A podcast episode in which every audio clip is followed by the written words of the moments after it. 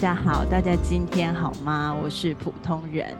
今天呢，又是聊天的一集。那今天的来宾呢，我在想，我会不会不小心捧红了他？因为自从呢，他上次来过之后，反应整个很热烈。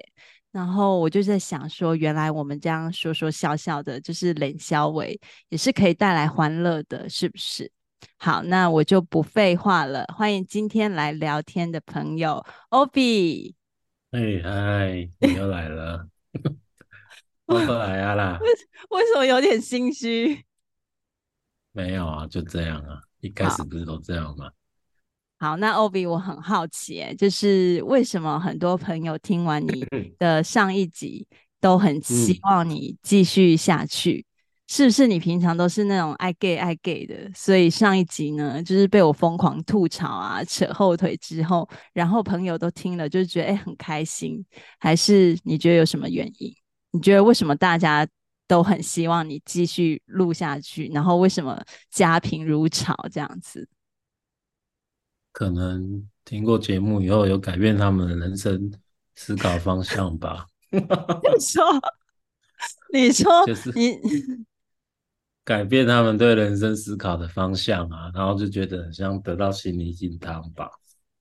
哦，所以你。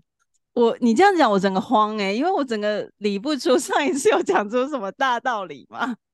没有开玩笑，应该是说上次就觉得有人说很亲切啊，那我也不知道为什么。哦嗯、对啊，所以我就在觉得说，是不是你平常人设就是那种，就是在那里讲，然后就是人设自己很优雅，但是录那一集的时候发现，其实你这个人可能蛮搞笑的，或是。少一根筋之类的有吗？有一点反差。我本来录完自己听，觉得有点听不下去，觉得声音听自己听自己声音蛮恶心的。后来越听越觉得，哎、欸，声音好像蛮性感的，然后就不小心的听了差不多快十次吧，自己。对，哎、欸，你真的很敢讲，好像也不至于到性感哎、欸。好，然后我知道就是。那个，你有跟我说，就是爸爸妈妈都有听嘛？那嗯，其实我觉得爸爸妈妈有听这件事情，如果是发生在我身上，我会觉得非常尴尬，嗯、因为像我就是，呃，说穿了，我觉得我就是一个呃，只能躲在声音后面的人，就我是绝对不愿意让别人知道我是谁这样子，然后更不可能让我的家人知道我在。做这件事，我觉得这样对我来说就是没差，嗯，没差吧？呃，应该是说我我觉得他们知道也真的是没差，因为我毕竟不是在做坏事嘛。但是我觉得、欸、做三十八集的嘞，还会害羞哦？三十八了吧？对不对？我觉得我就是需要这个，就是在一个东西的后面，这种感觉让我有安全感，就是可以、哦、对，就是可以不要人设这样子。哦，是哦，对，但是如果说，呃，我今天讲说，哎，我是谁，然后我是怎，呃，我家住哪里，我就觉得我可能就会不小心更做 错了起来。对，哎，我也没有说我是谁啊，因为没有人知道我是谁。我觉得，呃，就是你有跟我说你的爸爸妈妈都有听，我就觉得，哦，对，就觉得还蛮，呃，怎么讲，蛮特别的。因为如果是我，我可能会有点难为情，让自己的爸爸妈妈听到。但我觉得，就是你很愿意跟他们分享这件事情，我觉得还蛮难得的。爸爸妈妈、弟弟是我这三个人是我第一个分享的，嗯，我最先分享的三个人，嗯，对啊，因为他们三个人在我生命中蛮重要的，对啊，嗯，好像上次跟你讲过吧，就是我觉得他们是无条件在爱我的人，这样子，嗯，然后我妈一直出意见说，哎、欸，你们那个以后。你那个不是你们呐、啊，是说你啦，不是你们。说你以后那个节目可以什么找什么，有的人小孩想要跟爸妈讲什么话讲不出口，可以透过这个节目讲，然后他也是用传那个赖的方式给大家听，或者是有的想要求婚，或者是有的想要和好，都可以这样子。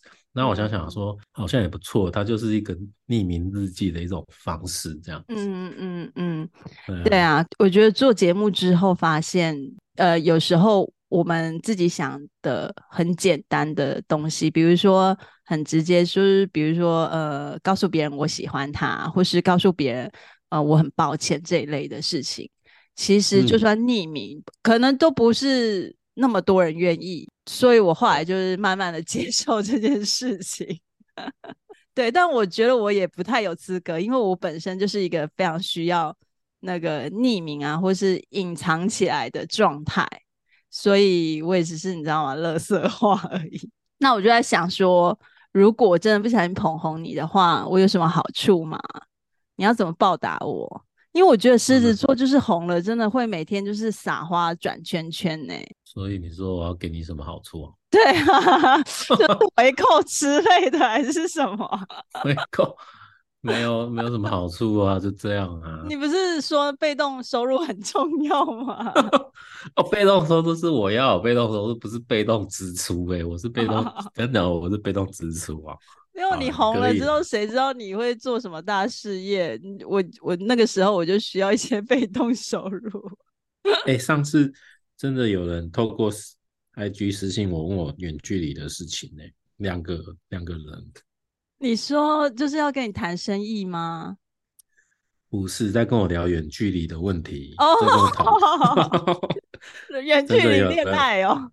对啊，在问我说，那到底远距离那信任到底重不重要之类的这样子。嗯、好，那今天呢，我就是跟欧比啊，就是在聊说，哎，那我们今天可以聊什么？我们就是想到说，因为欧比刚好呃之前出门一趟旅行。然后，呃，我跟我的时间差不多，嗯、所以我们就想说，哎、嗯，那我们两个就可以彼此聊一下自己出门这一趟的呃好玩的事情，或是呃彼此对旅行这件事情的看法等等的。那欧比，你之前去哪？我上个礼拜去爬百岳，去爬了。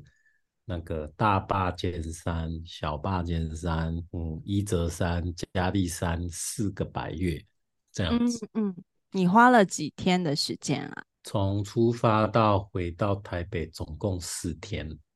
嗯嗯，那第一天是，就是先到那附近苗栗那附近的山山庄，先去住一晚。然后住一晚以后，隔天再从登山口骑越野脚踏车出发，这样子。嗯嗯，骑车那个部分是有人载你，还是 你们自己骑？我们当然自己骑啊。你们要自己骑？对啊，那个是因为刚好这两年那个台湾就是试举办可以骑越野脚踏车，比较节省节省一些路程吧。那这两年试办，然后我们就是趁机，就是说就去申请这样子。哦，那那边都有业者可以租越野脚踏车给你，那你就是跟他租了以后，他们就把脚踏车放在那边，你就是把它牵着就骑过去就对了。哦，我因为我一直以为是 越野机车，所以原来是越野脚踏车啦。哦，因为我想说，怎么你们每一个人都那么厉害，可以骑越野机车？然后原来是脚踏车。是的，对啦，脚踏车啦。哦这样子，那可是骑脚踏车爬山不会很难吗？那因为它那个前面有一段路是算平坦的哦，但是它平坦也不是完全直，就是有时候有上坡，有时候有下坡。然后因为有十几，快要二十公里，嗯，所以用骑脚踏车其实还蛮快的。不过虽说快的话，也是要骑一两个小时这样子。那如果你用走路，会走更久。哦，然后脚踏车就有一个定点可以再放着就对了。对对对，哦、就是在那边，嗯嗯，锁在那边，然后就正式的爬山这样子，正式往百岳出发这样子。嗯，这里我就有一个问题很好奇，就是大家都会说旅伴很重要嘛？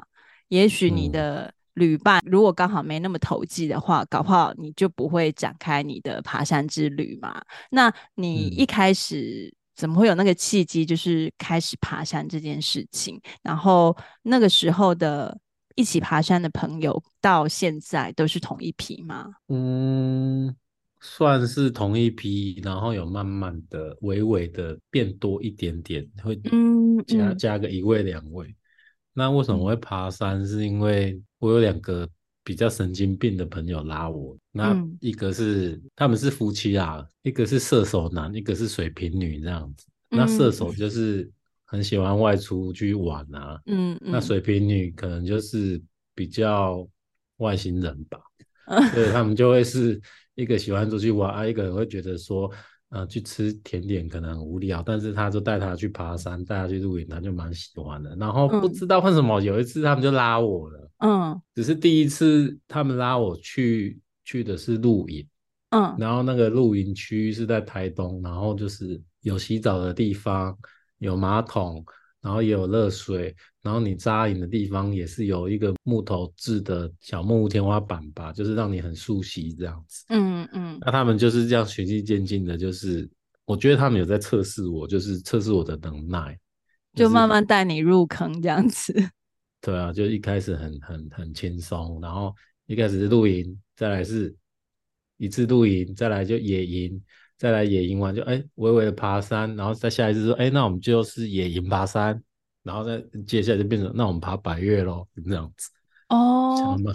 哎，他们很用心哎，因为这种方式真的就是慢慢来，然后慢慢就是让你适应那个接受度这样子哎。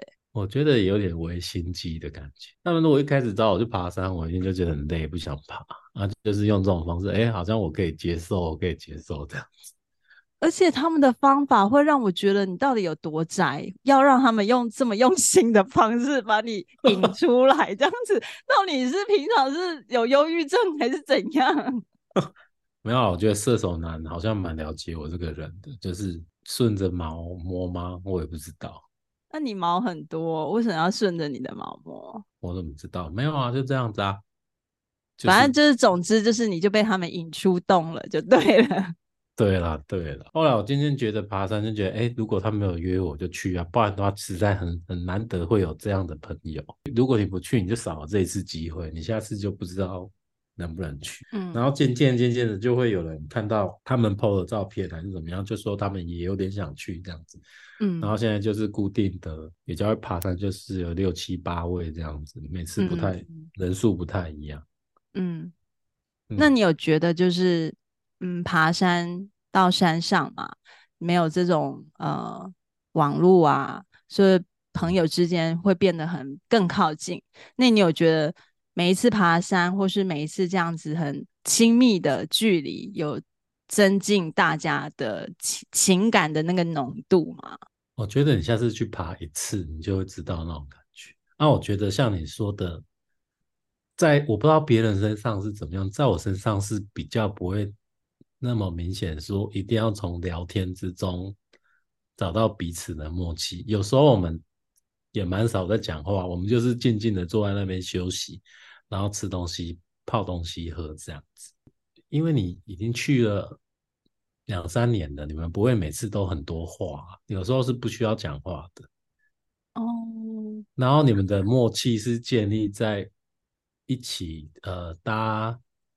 那个天幕的时候产生的，你知道什么是天幕吗？不知道。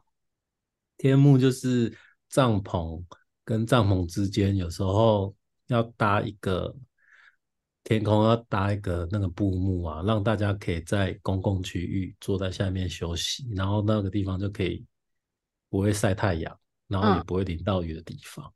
嗯嗯，那那个天幕因为很大，就需要两两个人、三个人去搭这样子。那有时候那个就是一种默契，在那个小动作上会建立一种默契。不过像我就是不太会绑那种绳子的东西，每次什么活结、死结啊，那个可以活动久我都不会绑。然后我就跟那个射手男说：“哎、欸，我就撑着，我不绑哦，我我忘记怎么绑。”他说：“哦，没关系，因为他知道我每次都记不起来这样，所以那个就是每次都摆烂这样子。”不是 他也让，就是我每次都撑着，我让他去绑好以后，他再过来我这边，然后他绑好，我再到下一个地方去撑着，这样。所以你觉得这就是你们之间的默契吗？对对对，然后或者是在收那个天幕的时候，我们会两个人就很像对折、对折再对折，然后就是那个移动的那个直线、横线那个那种感觉，就会有一点微默契这样子。嗯，你爬山也蛮多年了。那你觉得插旗这件事情对你来说重要吗？嗯，还好，我比较喜欢过程。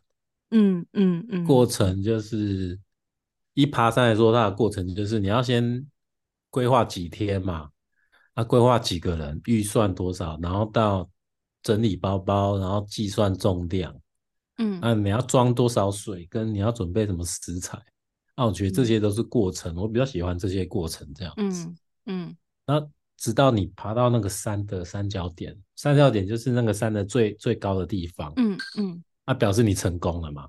可是有些你应该说应该是说到那个点的插旗，对不对？但是或者是一定要拿一个什么东西啊？就是哦，我好像征服了，然后我好像成功这件事情这样子，哦、好像这座山又被我踩在脚下了这样子。我好像不是这种人，我比较喜欢过程。就是，就算你连下山都是一个过程啊，嗯嗯，对啊，或者是跟队友之间的互动啊，跟山之间的互动啊，跟动物之间的互动，我觉得那都是过程的一种。然后我觉得这个过程比较快乐。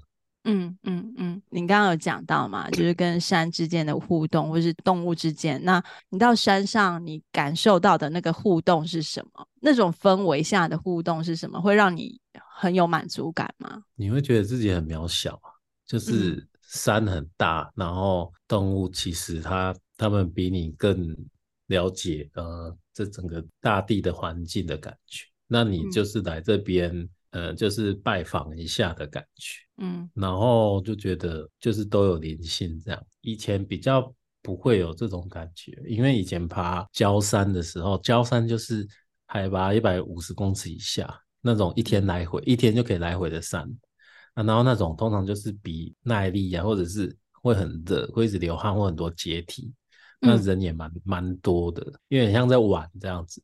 嗯，那等到你在爬高山，爬到那个海拔三千公尺以上的时候，那个视觉感或者是体感都完全不一样。嗯，然后空气也都变了，然后你你就会觉得说那个风流啊、云流都在身边流动这样子，然后你就瞬间就会觉得自己很渺小、很渺小，然后你就觉得那个山仿佛就是有一个灵魂在那边，所以你到那边的时候，你就是很尊敬他的，就是会忍不住摸摸那个三角点，说谢谢你。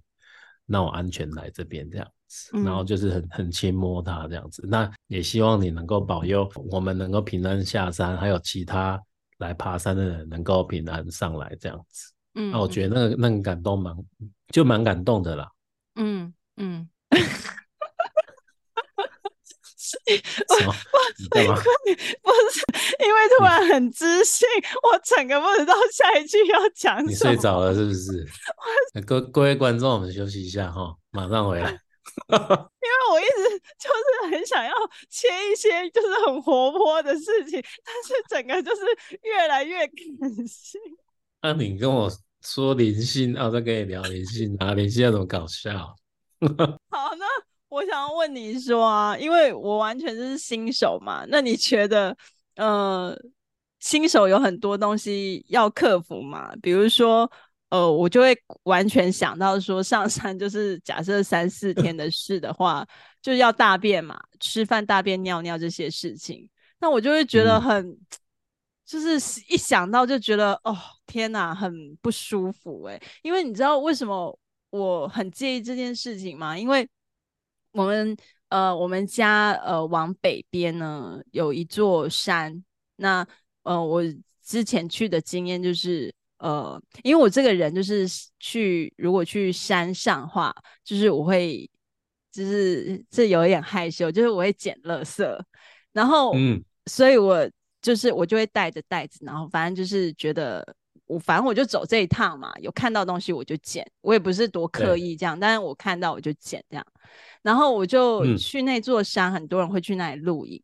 那那里厕所就是很少很少，嗯、所以我如果看到卫生纸，我去捡的话，我就会发现这 卫生纸的下面粘一坨大便，然后我就会觉得天哪，这座山也太多大便了吧？然后我就想说，那不是每个人如果要去爬山要过夜的，那就是要一直挖坑，而且有一些人甚至。不挖坑就直接大，然后可能就弄一点东西 放在上面。我觉得这样子蛮对我来说，我会觉得很难妥协。通常比较有 sense 的方式就是会带一个铲子，然后如果你要在那边扎营的话，你会先挖一个洞，那那个洞我们就是在那边方便这样子。那那这个卫生纸其实是不太适合是留在山上，因为它其实很难化解，所以其实卫生纸都要自己带回家，自己带回家。所以你身上都一定会有个塑胶袋这样子。哎，那你刚刚的意思就是说，你说会带铲子，然后挖一个坑。那那个坑，假设你们这一次去是假设是六个人，那那一个坑就是给六个人用的，嗯、还是一人一坑？不一定啊，看你啊。但是通常都是就看你介不介意看到大家的大便这样子。对啊，可是像我比较少会在爬山的时候有变异、哦，有变异，因为我会。跟我的身体对话，就是在爬山之前说：“那个身体君，你先帮我、啊，我们先脱，我们先搭一些出来，吼啊，嘿，这两天就我会就稍微忍耐一下这样。可是四天很多哎、欸，我通常是第一天跟最后一天才会上大哈，啊，中间那两天我自己有办法不用上。我觉得这个真的就对我来说，真的要。”就是突破，真的就很难。光想到就觉得哦，就是我真的不想看到大朋友的大便，我也不想让朋友看到我的大便。所以我说那个过程就是你前面规划的时候，你连吃东西那些东西都要考虑进去啊。你总不能在爬山的时候煮一点青菜来吃吧？煮这些青菜，你隔天就想大便了。嗯，我就是有一个题外话很想分享。呃，我生第二胎的时候呢，我原本都是走水中生产，就是呃，你原本都是啊？你是生几个？我生两个，第二个的时候，哦、我在前面就是那个去看妇产科的过程都是水中生产这件事，我就是要水中生产。哦、然后我觉得，因为我觉得水中生产很浪漫。第一是我。大女儿可以在我的旁边，然后第一瞬间抱出她的妹妹，我觉得这个过程太浪漫了。然后，所以我都是找那个水中生产的助产士去产检，然后一直到大概可能七八个月比较后面了。然后我这个人就是屎尿屁都是很尴尬的，那我就终于忍不住。提问他了，因为美国的水中生产有一个方式是，呃，你快要生产的时候呢，那个助产士会带着那个很大的那个呃游泳池，好到你家充气，嗯、然后就装了水嘛，那你就在那个小游泳池里面慢慢迎接，客厅哦、对对对，迎接那个过程，对对对。可以可以在庭院吗？就随便你想要在哪，你你也可以在大厅啊，哦、就是看你要在哪。OK。呃，就是有生过小孩的女生一定都会知道说，呃，女生在生小孩的时候用力的方式其实就是跟大便一样，嗯、所以你不仅生小孩，你还会排便，这是就是一个很正常的事情。然后我就一想到这个事情，我心里又揪一下，就是忍不住就终于提问那个助产士说：“我说，嗯、呃，不好意思，嗯、呃，那所以我生的时候我在那个 那个池子里嘛。嗯”那、嗯、所以我，我我我大便的话怎么办？这样子，然后那个助产师就用一种最有 没有，他就用最有爱、最有爱的方式，很温柔的看着我，跟我说：“妈妈，你不用担心，我们这里都有准备。”捞大便的网子是专门就是给捞大便的，它完全不会漏掉。就是你一大出来，我们就会马上捞起来把它接住，所以就是不会脏哦。然后一听到就是他跟我说他会第一时间就是捞住我的大便，我真的心都凉一截了，你知道吗？这样这样不会听得更尴尬吗？我真的超尴尬，我就跟我先生讲说，我不想要水中生产了，你带我回医院好了。然后就没有水中生产了。对，所以我就在八个月的时候就转成就是医院。然后我就觉得，哎、哦，我再怎么浪漫，然后我一想到这个屎尿屁的事情，嗯、我就会啊、哦，没办法，就是突然又理智起来。对，所以我就想说，就是会不会去爬山这件事情，前面的那个心魔都要对抗一下。哎、嗯，像我们六个人啊，在爬山的时候准备出发的时候，大家都会在那边啊。呃调整登山杖啊，或者是背包包啊，或者是哎、欸，我去上一下厕所这样。嗯，那、啊、通常队友跟队友说要上厕所的时候，我们就不会去想说，哎、欸，他怎么还没回来？怎么那么久？因为我们就会有默契的知道说，可能大家都在稍微的哎、欸，稍微解放这样子。那、啊、我觉得那个那个也是队友的一种默契。可是你不觉得这个时候就是要给一下才会好笑吗？哎、欸，你可以胖晒哦，你们彼此之间都是超优雅，就是心照不宣这样。我觉得是这样哎、欸，如果、啊、那我觉得你们一下很尴尬、欸，就是会很想给一下。他说：“哎、欸，欧比，你可以帮赛哦，帮着贵哦 什么的。”没有，我们没有这样 啊。你们好成熟、哦。不是啊，而且有的女生她上厕所更不方便啊，啊你给他，他会更尴尬。那我觉得你们就是很优雅型的啦，就是 每个人都是很优雅，然后彼此尊重这样子。那害怕。对啊，你觉得你这次爬完山啊，你得到最大的感动是什么？爬百越的时候，我每次都觉得说，我怎么在这啊？好烦，好累啊！嗯，有点后悔爬不完。呃，我下次如果还有人要揪，我要假装有事不参加这样子。我每次都会在爬的时候会有这种负面的想法跑出来，然后看怎么还没完呢、啊？怎么爬了十一个小时还在爬、啊、这样子？嗯。那脚有点在痛了，这样子，下次要假装有事不来。可是整个结束以后，过两天就觉得说啊，下次又想要去哪里了？这样子，如果想的话，我们下次要去哪？这样。任何运动一定都有危险嘛？那你觉得爬山的危险是来自于哪里？好胜心太强，就是会想要。逞强，或想要达到，或想要挑战成功，然后就就是硬逞强的去完成它。嗯，那可能你中间过程可能就在脱水啊，或者是新闻不是都有些山难什么的嘛？嗯、那我觉得有时候可能也有跟天气也有关啊。嗯，那就是你来了就会很想要把它挑战成功，那可能就是没有做好撤退的那个打算这样子。那我觉得撤退也是爬山的一个过程。嗯，那我觉得那那像我队友有一个。就是女生，她有时候就是身体会比较，之前啊，就是她身体也会比较不舒服。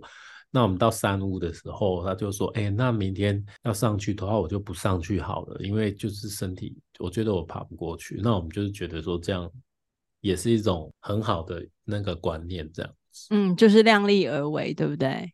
对啊。哎、欸，那所以你们半夜会爬吗？还是你们每天都是固定的时间表在爬？嗯。因为爬山爬百岳的时候，呃，通常都是表定要在中午的时候到三角点，那所以我们爬到山屋的时候住一晚，隔天要爬的时候，通常都是半夜两三点就会开始爬了。嗯嗯，然后差不多爬个四五六个小时就会到三角点这样子，然后就可以看到很漂亮的那个山脉这样子，然后在上面吃个东西，然后拍一点点照，然后再一样的是再下山回到那个山屋，可能上去就六个小时，下去就六个小时，然后就十二个小时这样子，然后那一天就结束了这样。嗯，所以通常爬百岳都是半夜出发哦，那你就要带头灯这样子。那、哦啊、有的人会，有的人会蛮怕那个完全看不到的感觉。对，我个人是蛮喜欢那种看不到的感觉哦，真的、哦，因为你就看，因为你就看不到旁边有多高这样子哦。你说你看到反而你就觉得很差这样子。对对对，哦，你就是带个头灯，然后照路，照照你前面走的路这样子。嗯。嗯、啊，然后回回来的时候，下山的时候，你就真的看到很高了啦。啊，可是回来的时候下山，我自己就比较没那么怕，就觉得要回家了，要要回去了这样。嗯，然后想说，靠，怎么刚刚走那么高，我都不知道，好恐怖哦，这样。嗯，啊，那你有在爬山吗？你在你说你那个山，你们家北方那个山，你有去爬过吗？我觉得我的爬山真的就是非常小儿科啦，就是因为我还要带小孩嘛。所以就是，我觉得顶多就是走个两个小时，就是最多。然后那那种山也不是真正的，就是我一直直线往上爬，它可能就是比较平缓的坡度这样子。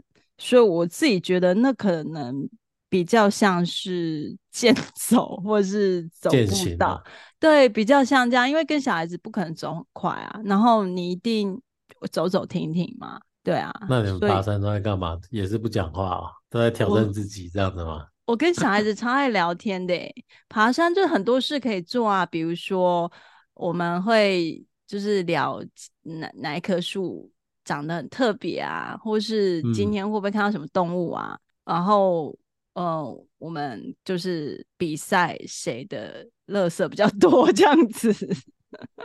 什么垃圾比较多？谁知道垃圾比较多？比如说姐姐姐捡到的垃圾，今天姐姐捡到的垃圾比较多，或者是或是妈妈捡到的垃圾比较多，或是妹妹捡到的垃圾比较多，这样对。哎、欸，我觉得你这样不错哎，因为捡垃圾也是爬山的那个行为之一耶。哦，真的吗？嗯，呃、我我捡垃圾这件事情是，嗯，就是他这件事情的产生其实是一个很特别的时间点下。我大概嗯，嗯，可能六七年前，我那个时候呃，经前症候群非常严重。那有月经的女生都应该知道，就是经前症候群有时候严重到会会让你很像很严重的忧郁症这样子，就是你情绪会好像凌驾在你之上这样子。嗯、然后我那个时候就非常不对劲，嗯、然后我现在就跟我讲说，那不然你开始走路好了，就是做个运动嘛。好，然后我就决定每天从我家。只是走我们家旁边的步道，但是来回我可能走个一个半小时这样子。我每天就走，我每天就真的很认真的走走走走，然后走到有一天，你有看过那个灵魂急转弯吗？有啊，就是我不知道你有没有一幕，你记不记得？就是那个二十二附身在那个男生身上，他坐在一个阶梯上，他看他突然看到一片叶子缓缓的落下。然后，那他好像突然明白了生命的意义是什么这样子。但我那几个月一每天都不停的走，我都没有什么感觉，我就是素人一个这样子。但我有一天就是走在某一个瞬间，然后有一片叶子从我的眼前落下，然后我就觉得天哪，我怎么有一种很奇怪、很特别的满足感？然后我很不懂那是为什么。然后我回去就跟我先生讲说。为什么我走路的时候会有这种心理的很剧烈的感动，很满足这样子？然后我先生就跟我说，这个东西叫做呃跑者的高潮。很多人就是在跑步的时候，因为那个身体、大脑啊什么分泌很多什么东西，对对对，会让你。得到类似高潮的感觉，然后我现在就白眼我说：“对你不是才走多久而已嘛，你就已经得到高潮了这样子。”但我就是想说：“嗯、哦，好吧，就这样子。”然后我就从那天开始，我就又更喜欢走路了。然后走着走着，我就突然发现，哎、嗯欸，我每天都这样走这条路，可是那条步道其实垃圾蛮多的。我其实。有点想捡，因为虽然垃圾很多，但是整条步道的垃圾桶也蛮多的，所以其实我捡了，我只要再走几步路，我就可以马上扔，它完全不麻烦我。可是我在那个要捡的那一刻，我居然犹豫了。嗯，为什么？对，为什么？就就捡了。然后我犹豫的那个瞬间，我就听到一个声音，就是我我那时候。我觉得就是我自己的对话，这样我就听到另外一个声音跟我说：“你丢垃圾的时候，你都不怕别人看你了；你捡垃圾的时候，你为什么会怕别人看你？”嗯，就是对我就突然哎、欸、明白了，这样就是对啊。我我我平常在那里就是在台湾或是出国的时候，一定有丢过垃圾嘛。那你丢垃圾的时候，你都、嗯、你都你都你都没有想过你对这个地球造成的。事情这样，但是你捡垃圾这件好事，你居然会难为情，那我就觉得我怎么了？嗯、我是不是生病了？我怎么会有这种想法？就是我为什么要觉得捡垃圾这件事情很难为情，这样很做作这样？然后我就、嗯、我就决定，好，那我每天走这里，我能做的事情就是捡，起码让这里我每次走的时候，嗯、我起码就带一点东西走，然后。我跟你讲，我自从有那个想法之后，我这就是每一次走步道的时候，我都会很开心。我今天又捡了多大袋垃圾，然后每一次一包垃圾比一包大，我就会就很开心哎、欸，我就觉得天哪，我好像有活着的感觉，我好像 就是就算什么事都没做，起码我帮地球就是扔了一些垃圾到垃圾桶里，然后就之后就是就会开始就是只要。我们去哪里这样子，就是变成一个很爱捡垃圾的人。所以你这次出国有捡垃圾哦？我跟你讲，如果我在巴黎，就是我在法国要捡垃圾的话，我觉得我手真的捡不完，就是真的太脏了。我觉得我就是告诉我自己说，我就是能做我就做，但我不要我我就是如果今天我做这件事情真的好刻意的话，我觉得我我也是会害羞哦，因为我觉得我我不是一个就是觉得好像我在张扬什么这样，所以我还是比较喜欢静静的躲在大家的视野以外，然后做这件事，我比较有安全感。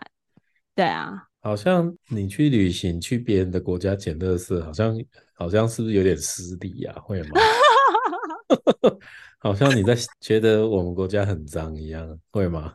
我我没有想过，我但是我只是觉得说，垃圾太多的时候，你捡一个，你会心情有点 差，你会觉得。那、啊啊啊、你捡过什么很特别的东西？我捡过。呃我在步道上捡过那个尿布里都是屎的，哦、就是被扔，哦、对，就是被扔在那个步道上，然后就什么都有啊。嗯、然后呃，之前去年我我们就是会参加那种，就是就是像人家说的这个进滩啊，或者是进山的这种，嗯嗯嗯、可是我后来。参加完这些活动，我又反过来问我自己说：那明明我常出去很多地方，为什么我一定要借由这种活动，好像去证明什么？我去爬山的时候，我就可以做这件事情啦。我为什么一定要透过报名表，嗯、然后大家去做这件事情？所以我后来好像又转了一点心境，这样就觉得说，就就从平常做起就好了。去任何地方，嗯、只要我们做这个事情，这样就好了，也不用要所谓的什么净滩来。来证明自己，或者是进山来证明自己，这样子，对啊。捡垃圾这件事情，你会从，比如说我捡垃圾，我小女儿会跟着我捡，然后我们家的老大会觉得那好脏，因为你要手先去摸那个地上的东西，就是有点脏嘛。可是他就会可能观察我们，可能捡个好几次之后，他就会默默的也捡这样子，就是，就是哦，那不错哎。就是这些事情其实都是需要去影响别人的，没有人天生看到垃圾他就会想捡。有些人可能会觉得捡一个你又帮不了这个地球什么，可是其实你一直做，别人看了，那他就会无形之中也许就被你影响。对啊，那反正我觉得我也没有想要影响别人，我只是觉得我大女儿从一开始觉得很很脏，然后到后面可以，就是到中期帮我们发现垃圾，嗯、就是还是不想捡，然后到后期他就是也愿意捡了，所以我就觉得哎，有影响了他，我觉得这样就不错。哎，我跟你说，捡垃圾还有个第二阶段，就是那你们制造垃圾吗？这样子，嗯，嗯，像我是很少制造垃圾的人，然后我尽量，我几乎尽量可以一天不制造垃圾，我就不制造垃圾，嗯。然后像呃像台湾可能吃饭比较方便，就是附近都有餐厅吧，怎么样？所以就会带自己的餐盒跟自己的的餐具这样子，就是不要去用那些那个免免洗的餐具这样子。嗯嗯嗯嗯嗯。我觉得如果去也开始去做制造很少量的垃圾也不错，像可能买饮料也是啊。嗯嗯，对啊，有自己的杯子这样。然后像我的。我很不喜欢我的垃圾桶里面有垃圾的那种感觉，所以我的垃圾桶都几乎没垃圾。嗯、然后像我家也只有厨房有垃圾桶，房间、客厅、餐桌旁边都没有垃圾桶这样子。那我觉得都可以潜移默化的。可是知道垃圾这件事情，就是就是会让人家比较挫折，因为捡垃圾是你看到就捡掉嘛。那制造垃圾这件事情，就是之前我跟小孩，我们就会看那个纪录片，就是在讲说，啊比如说海洋中的塑胶品，巴拉巴拉之类的。然后我们就跟小孩就会讨论说，哎、嗯，那我们就是就学那个主持人嘛，他就去超市，然后他就去选呃可以被溶解的，对对对对对，哎，真的选材质的包装，你选整个超市，你根本就买不到什么东西。然后真的啊，因为你为什么我觉得台湾很好做到啊？你选塑胶瓶的、牛奶的、有纸盒的，或者是怎么样？可是你要台湾是有传统市场，所以很多东西就是你可以集结一袋。但是美国都是超市比较多，那、嗯、超市的话，什么东西它都已经帮你封一，就是一盒了，包一个一个。哦、蔬菜也是，然后番茄也全部都是已经帮你。包装完成，所以你你当然也可以挑那个你手去拿，但是大部分的商品就是你都是他都已经帮你处理好，对，那所以你你反而你要做到这件事情，你就会变得哇好累哦，就是那你们你们那边有做分类吗？嗯、城市有在做垃圾分类吗？呃，有，但我觉得美国就是一个非常不环保的地方。真的假的？对，就是不吃就扔，然后那个塑胶瓶啊很多这样子，嗯、我觉得应该是制造垃圾的大国了。嗯，对啊。这样，但这样要怎么解决这件事？没有要解决啊，我觉得没有要解决，就是就是量力而为嘛。哦。对啊，我觉得就不要把那个目光放到很远，我觉得就把自己可以做的事情做好，我觉得这样就够了。哦，你说可能就是可以，比方说带餐具什么的，对不对？对啊，或是反正我觉得就是个人行为可以做到，我觉得就去做到就好。我不太会想到说哦，我也我想要怎么改变世界什么没有。哦，对啊，嗯，我们这一集很深沉呢，很深沉啊。对啊。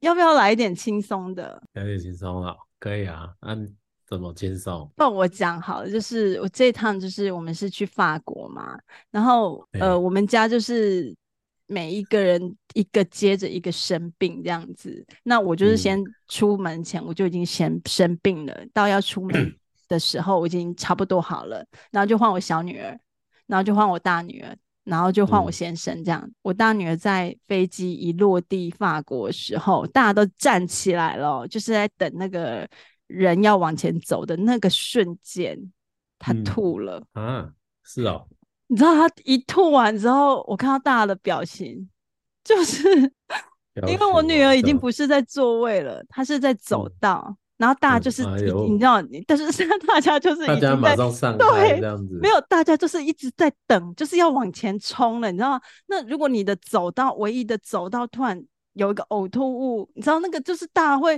很险恶的表情，就是就就出来了嘛，然后也有味道。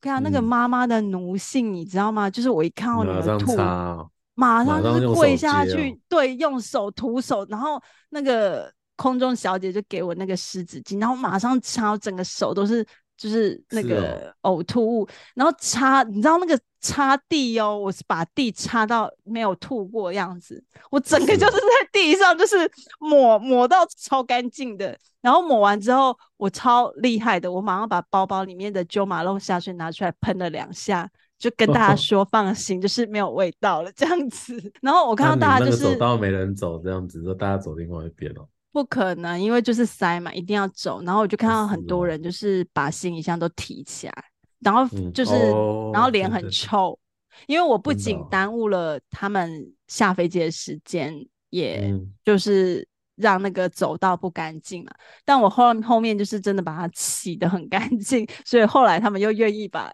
就是行李箱给在地上拖，然后我就觉得天啊，妈妈真的就是很伟大这样子。然后有很 sorry 吗？他没有，还是你女儿就很不舒服这样？他不舒服，而且他就觉得我没办法，我就想吐啊。哦，是哦。然后我女儿大概、嗯、反正就过了好几天在路上走，然后她就突然跟我说：“妈妈，我真的想回家了。”然后我就说：“怎么了？” 第一天不是第一天，可能已经过了一个礼拜后了。然后我大女儿就跟我说：“我真的想回家了。”我就说：“为什么？”她就说：“你看。”然后她就手打开给我看，就是她手上面都绿绿的。我就说：“这是什么东西？”就是她的 头被鸟屎，她的 鸟屎整个就是打搭在她的头上。啊，她哦，她就是没有跟你们讲，自己用手抹掉这样。没有，他就想说怎么有一个重量这样子打到他的头，所以他就用手去摸，然后一手一摸，就是整个都是就是鸽子的大便。他就用英文说：“我到底还能发生什么事？”这样子，就是他又吐，然后又又鸟屎，然后我就是又跟他说：“没关系，妈妈呕吐物都洗了，来走，我们去厕所，嗯、马上就是洗鸟大便，这样就是马上。”头又给他洗下去，这样妈妈徒手又在洗大便，然后我想说，然后每个小孩都在咳嗽。哦，我这次就是本来想说，哦，去欧洲可以买一些东西呀、啊，嗯、就是这次去欧洲，就是。一直往药房冲，而且我哎、欸，好像好像妈妈不不管怎样，连旅行的时候还是在做妈妈的事情哎、欸。像我就不太可能做这些事啊。不是啊，你因为我还没有小孩，啊、搞不好你有小孩之后你就会做。你真的是有母爱呢、欸。不是，我觉得任何妈妈都会，不是只有我。啊、而且我去法国也不少次，这样子，我完全不知道法国的药局是不卖成药。嗯、对，大概可以知道，说我每次出国身体状况都不错，所以也不需要嘛。那这一次就是真的生病，嗯、我就需要买药，然后才发现，天哪，法国是不准卖成药，所以你。只能买类似蜂蜜，是就是所有舒缓类的，它可以卖，嗯、但是只要跟成药，嗯、对对对，就是不行。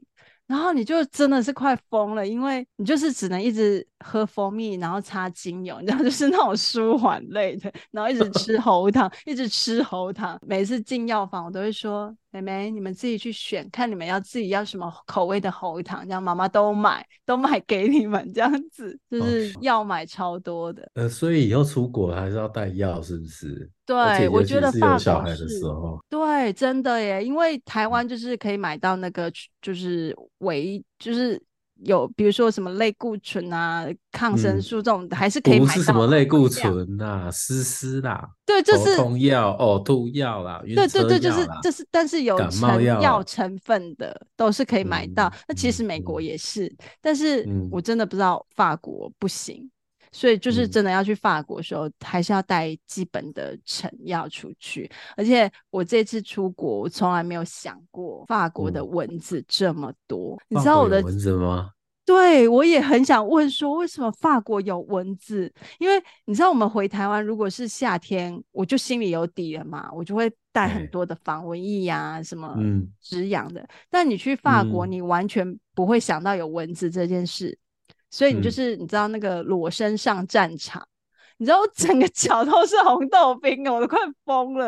而且法国是小黑蚊，是就是它。嗯没有声音的，你怕不？你知道吗？你找不到它，哦、但它就是一直给你叮，我真的超傻眼。而且我本来以为是南法才有，因为南法很热嘛。但是其实北边就有了，嗯、就是比较冷的地方都有。嗯、所以我，我、嗯、我们全家这一次就是全身都是红豆冰，啊、然后又旅行啊，旅行。对对对，所以我也就是就觉得，哎，这一次的体验还不错。因为如果没有生病，我也。从来不会知道法国的药局不能卖成药。我这一次去法国也才知道说，说哦，原来以后去法国要带 防蚊液之类的。对，就是就包包要多一包医药包，就也是可以在那里买了。但但是就是温暖的时候去，真的就是会有这个小蚊子的问题这样子。那你这样，你这一次去是去法国哪里？嗯，我这一次呢。我们本来想要就是都在法国的南边，但是因为我、嗯、呃二十五岁的时候去法国，有就是认识一些朋友，然后到现在都一直有联络嘛，嗯、所以其实都认识十几年。嗯、然后嗯。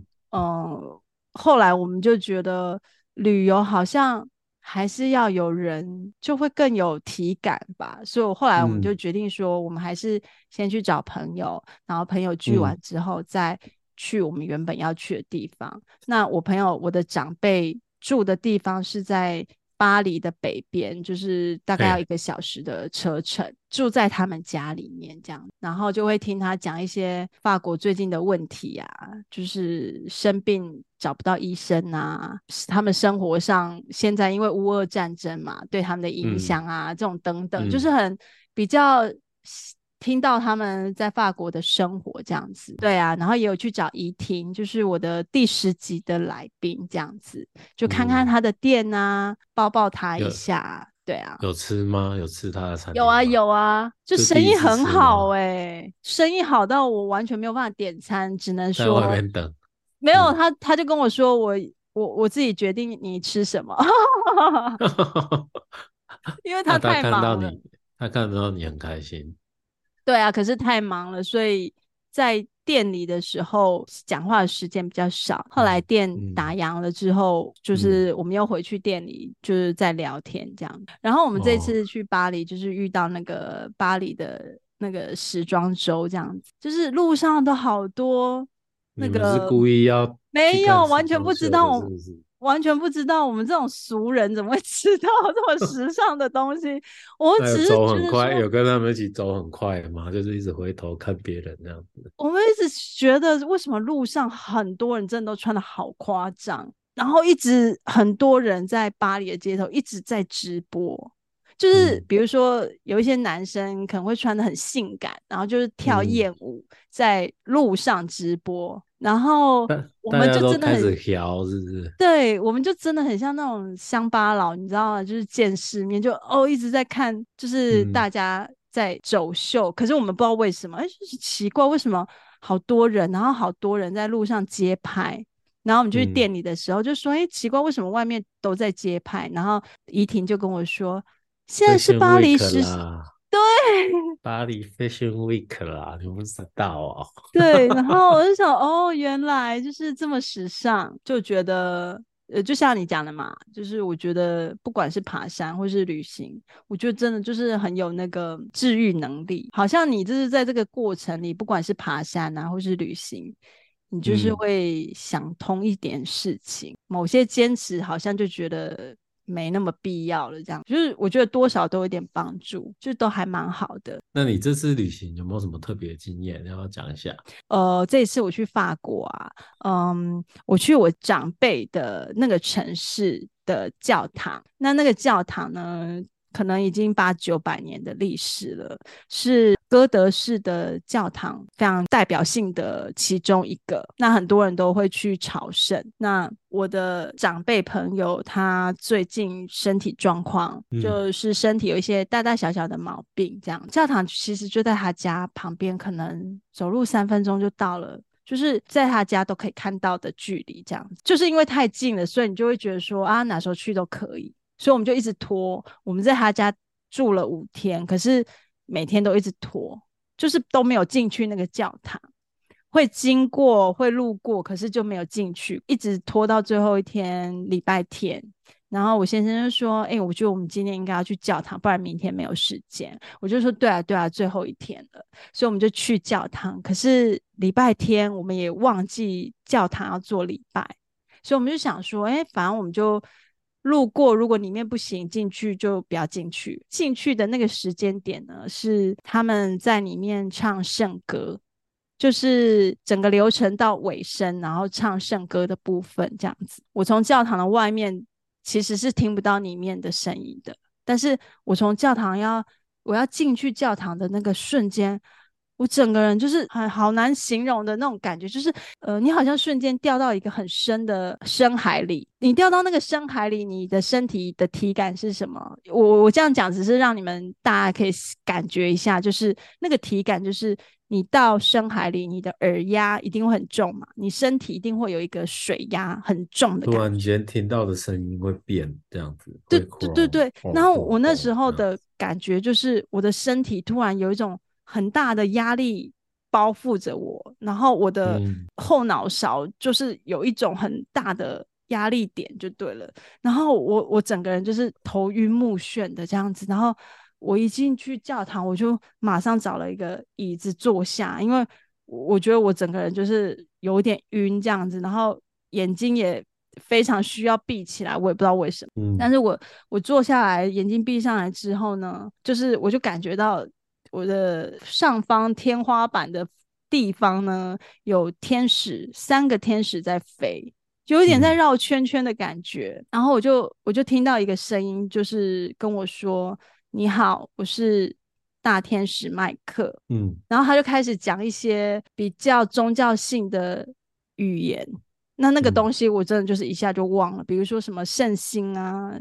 什么就是比较呃天主教的语言，那那个东西我就不记得，就是他一下就过了。但是后面他就跟我说呢，嗯、我需要你回去跟谁说话这样子。嗯、然后他就跟我说，我这个长辈呢，他如果可以让他的心呢柔软下来，会对他的身体有一个很大很大的帮助。嗯、他现在身上的不适呢，会整个得到一个舒缓。只要他把他的心柔软下来，嗯、然后他还说，呃，如果可以，请他不要带着任何目的来这个教堂走走。这个行为呢，会无形之中帮助他，帮助他。对。嗯、然后我那时候觉得很特别，因为他跟我强调，请他不要带着目的。嗯。然后我就觉得，反正我也听不懂，他为什么要这样讲？只是我觉得特别。对。那我回去就跟这个长辈讲。嗯我就说，然后我就讲，长辈知道你是林美吗？他知道啊。然后，嗯 okay, 对，然后我就跟他讲完了。嗯、然后我跟他说，就讲最后一句嘛，就是说他请你不要带着目的到教堂去。嗯，我那个长辈眼睛就一亮，就跟我说：“嗯，欸、他还真了解我。如果你今天跟我说，如果你今天跟我说。嗯”你就常常去，就会让你怎么样怎么样，就是好像有一个疗效，一个目的。他他的个性就是，他就不要去了，他就觉得装模作样。你是不是要我就是信？对对对对对对，信天主得永生之类的。对，他就觉得刻意了。但是麦哥跟他说，你就不要有任何的想法，我也没有要你怎样，就是对来来一次会对你好一点。因为教堂就在他家三分钟，你只要把那里当成一个公园。你不用带目的，你只要路过，你就进去晃一下，就当去公园。我就跟他讲说，那不然你就是这么酷，你就是无聊路过，嗯、然后你就进去，就当被人家 SPA 这样子，就是反正你不用管他在干嘛，嗯、他们自己在作用就好了。我我就觉得这个东西很神奇，因为嗯，我那时候得到的感觉就是大天使他是守护这个教堂的。有一点像是守护神这种感觉。那其实我跟他讲完之后，我也没想太多，我只是觉得，哎、欸，这段经验还蛮特别，就这样。然后我就到了法国南部去，去法国南部一个也是世界遗产的古城。古城里面呢有一个教堂，嗯，然后我一进去那个教堂呢，我就眼睛闭上嘛，就有一点像是那种，哎、欸，你去一个地方，然后你就跟大家问声好。有点像尊敬的感觉，嗯、我就一样问声好啊，这样子。我眼睛闭上，我就看到一个很大很大的，很像猴子的身体，然后猴子的脸，嗯、但它有一个很大很大的翅膀。嗯、呃，它的样子不是那种我们心里觉得的守护神该有的样子，但是它告诉我，它就是守护这个。教堂的守护神，嗯，然后我就把这个形象呢跟我女儿说，然后我女儿就说，这个守护神的名字叫做斯提治，就是我不知道大家有没有印象，那个巴黎圣母院上面有一点那个哭，圣母院，对对，有有点身体有点哭着，然后在那个。塔上的好几个人的那个形象，那，嗯、然后这个形象其实它被创造出来，就是有一点像是下这些其他的生灵达到守护教堂的作用，有点像台湾的门神这种概念啦。嗯、我就觉得很神奇，因为这个形象其实它是被人给创造出来的。然后我就在想这个问题的时候呢，我就。我又又听到了一句话，就是斯提志呢，他就告诉我说，呃，任何形象都有它存在的意义跟价值。嗯、就是你觉得这个形象不符合保护这个形象的样子，好像天使才是有爱的，他看起来不好看的样子，它就不足以成为一个像天使的作用吗？就是那个都是我们人的标签，嗯、然后我就觉得对我来说还蛮有意义的，因为我并没有很长的经验是接触教堂里面的天主教的对的神圣的存有，对对对，所以我就觉得说，嗯，就还蛮特别。我不会想要去评论什么，但是我觉得就是对我来说，整体来说就是还蛮神奇的经验。然后我自己很赞呢，就好像有学习到什么。这样，所以你是指说，你感受到的神像并不是那么的像天使那么样的那么帅气好的，可是他他可能就是比较可怕一点的样子，然后大家可能就会觉得可怕一点的样子并不太像是会守护我们，但是他就是要跟你说，不一定是一定要是很帅气的形象才会守护着。哦、嗯，但是反正就是一个小插曲啦，我的旅行的小插曲，我以前。其实都还蛮害羞讲这些事情的，不会啊，我觉得很棒哎，今天的 highlight 哎，也 没有，因为我就觉得讲这些就是真的很爱装模作样，我我不想要我自己成为一个就是光光说不练的人这样子。没有，我我觉得没有装模作样，因为你说这个形象我知道啊，嗯，啊，但是对我来说，它就是一个教堂上面的一个雕像啊，我不知道有那么多故事，我会想听，对啊，好，就是反正就是分享一下，对啊，嗯、好，那今天呢，我们两个就是大聊特聊，不管是旅行啊、爬山，或是离题的很多很多的话题，我觉得都嗯，嗯很开心。那我们今天就差不多到这里，那我们就下次见，拜拜。大家，我们下集再见哦，拜拜。